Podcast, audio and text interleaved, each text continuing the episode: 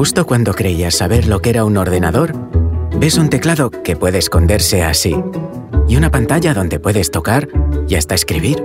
Cuando ves un ordenador capaz de hacer todo eso, te preguntas, pero bueno, ¿qué más puede hacer?